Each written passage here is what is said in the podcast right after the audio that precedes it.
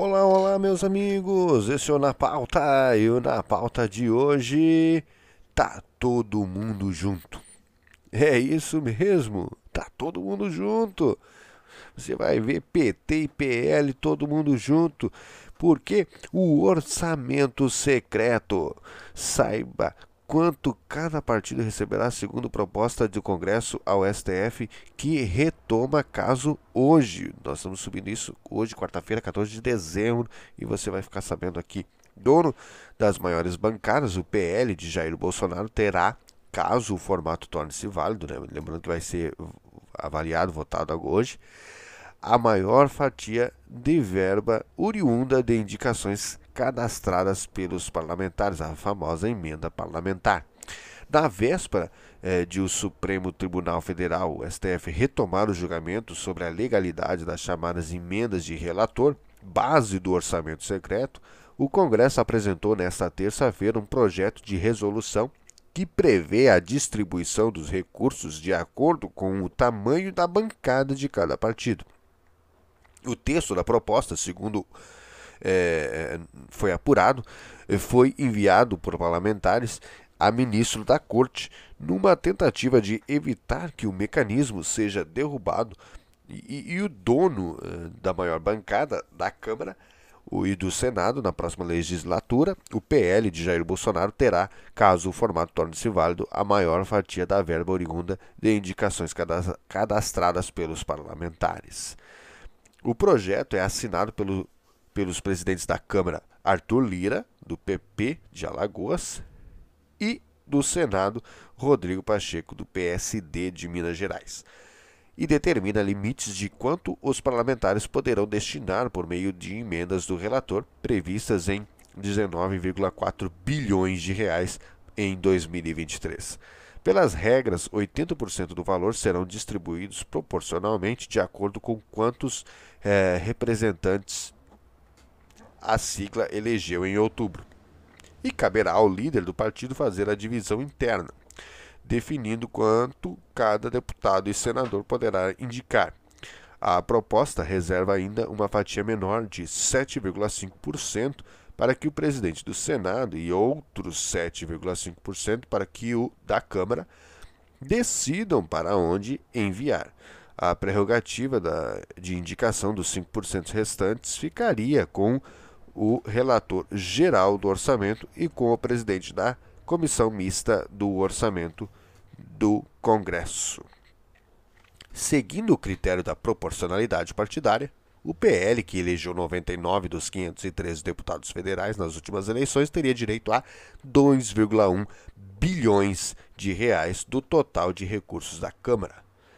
Com 68 parlamentares eleitos, o PT, que conseguiu a segunda maior bancada, ficaria com 1,44 bilhão de reais, seguido pelo União Brasil, o partido oriundo da fusão entre o DEM e o PSL, antiga sigla do eh, Jair Bolsonaro, elegeu 59 deputados, obtendo assim uma fatia correspondente a 1,2 bilhão de reais. Na sequência, o PP terá 990 milhões de reais, já que contará com 47 parlamentares a partir do ano que vem. O partido de Bolsonaro também ficaria com uh, o maior montante destinado ao Senado. Com o resultado das eleições deste ano, a sigla passou a ter 14 dos 81 senadores, ou seja, 16% da bancada a partir de 2023. A fatia daria à legenda direito a 720 milhões de reais. Com uma bancada de 11 senadores, o PSD pode dispor de 611 milhões de reais. Na sequência, o MDB, com 10 parlamentares, contará com 550 milhões de reais, valor idêntico ao do que eh, o União Brasil terá à disposição. Já o PT, que elegeu o quarto maior número de senadores pode embolsar 490 milhões de reais. É muita grana, muita grana. Pelas divisões previstas no projeto, o PL de Bolsonaro, um dos expoentes do Centrão, ficaria responsável assim por 2,8 bilhões de reais. Somando as bancadas na Câmara e no Senado, o PT do presidente eleito Luiz Inácio Lula da Silva, por sua vez, teria a seu dispor 1,89 bilhão de reais. Desde que Lula atacou duramente o mecanismo durante a campanha, petistas e integrantes do futuro governo vêm mudando o tom. Obviamente que isso ia acontecer, ninguém está surpreso, né? Amenizando as críticas e defendendo uma solução pelo próprio Congresso.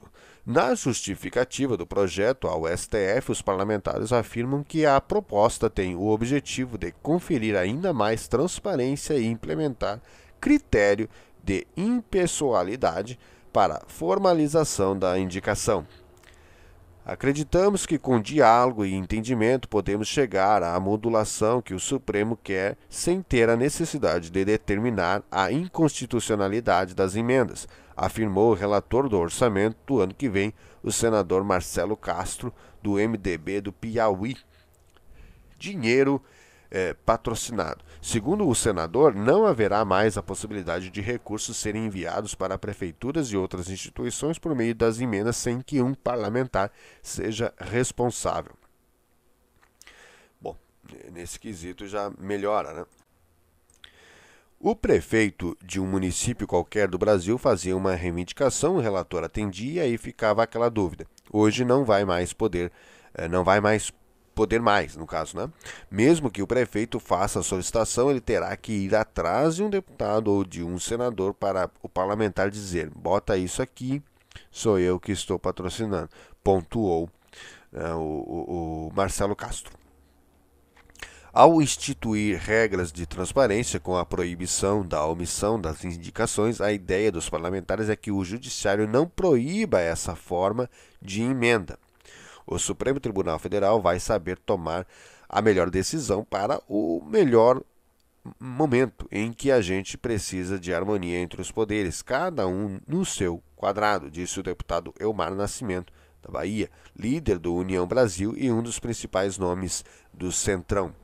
A mudança de tom do PT coincide com a necessidade da aprovação da chamada PEC de transição na Câmara, que abrirá espaço no orçamento para que o Lula cumpra promessas eleitorais, como o valor de 600 reais do Bolsa Família. Penso que o ideal é que o Congresso, em primeiro lugar, e eventualmente o próprio Supremo encontrem uma forma de pôr fim a essa anomalia de sigilo quanto à aplicação de verbas públicas. O Congresso deveria buscar isso com urgência, analisou Flávio Dino, futuro ministro da Justiça e Segurança Pública. As ações que voltarão a ser analisadas hoje pelo Supremo questionam a forma como uma parcela considerável do orçamento da União é enviada para obras e serviços em redutos eleitorais de parlamentares sem que eles sejam identificados usando indicações em nome do relator geral do orçamento. Na prática, o formato permite que o governo contemple deputados e senadores aliados com mais recursos em troca de apoio em votações de interesse do Palácio do Planalto. O mecanismo também blinda os parlamentares caso sejam identificados irregularidades na aplicação desses recursos, uma vez que não é possível saber quem foi o responsável por enviá-la. A Controladoria Geral da União, a CGU, por exemplo, apontou no ano passado que tratores adquiridos pela campanha de desenvolvimento dos vales do São Francisco, com recursos destinados via orçamento secreto, foram comprados com sobrepreço. Foi o que ficou conhecido como tratoraço. É, o voto da Rosa Weber. O julgamento do Supremo será retomado com o voto da relatora e presidente do Supremo, ministra Rosa Weber. Nos bastidores da corte, a expectativa é que ela apresente um longo voto considerando inconstitucional o formato pelo qual emendas de relator identificadas pelo código RP9 são aplicadas atualmente, mas abrindo espaço para que o Congresso apresente regras claras de transparência. Rosa já havia votado nesse sentido no ano passado, quando suspendeu de forma liminar os pagamentos até que o Congresso identificasse os parlamentares responsáveis pela destinação dos recursos de anos anteriores e apresentasse uma solução para dar transparência às futuras indicações. A determinação, porém, foi cumprida apenas em parte. As ações que estão sendo julgadas pelo Supremo foram propostas em 2021 por partidos de oposição ao governo Bolsonaro, Cidadania, o Rede, o PV e o PSOL. Na sessão que iniciou a análise sobre a legalidade do orçamento secreto, a vice Procuradora-Geral da República, Lindora Araújo, reclamou das críticas que foram feitas ao Congresso durante as sustentações orais. Segundo Lindora, que repetiu a argumentação da PGR encaminhada ao Supremo, não é possível apontar erros na condução do orçamento público apenas porque a mídia publicou. Ao falar em nome do governo de Jair Bolsonaro, a Advocacia Geral da União, a AG1, também saiu em defesa das emendas de relator e disse que as formas adotadas pelo Congresso para dar publicidade aos autores de indicações do orçamento secreto estão em constante aperfeiçoamento. É, meus queridos, a verdade é que aquilo que nós já prevíamos está acontecendo. Nós não vamos ter o fim do orçamento secreto, talvez uma pequena adaptação, mas ele segue firme e forte no governo Lula, porque, como eu disse, o que o orçamento secreto é, na verdade, é um mensalão lá do primeiro mandato do Lula legalizado. Eles legalizaram o mensalão. E, obviamente, que o PT, que tem essa prática, não iria terminar.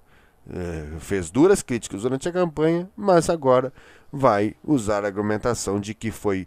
É, teve que entrar dentro do jogo, né? Não teve escapatória, teve que dançar conforme a música e vai continuar com o orçamento secreto. Claro, aguardamos ainda essa votação no STF, mas sem muitas expectativas. Muito obrigado por nos acompanhar até aqui. Este foi é, mais um Na Pauta. Quero convidar você a nos seguir aqui no Na Pauta, se você ainda não nos segue. Convidar você para que você assista os nossos vídeos lá no nosso canal no YouTube e nos acompanhe nas nossas redes sociais é só botar aí arroba na pauta hoje, você nos encontra nas principais redes sociais.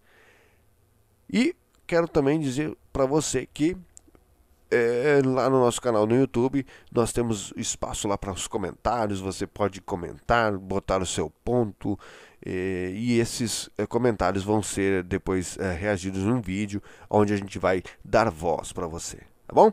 Muito obrigado e até o próximo episódio.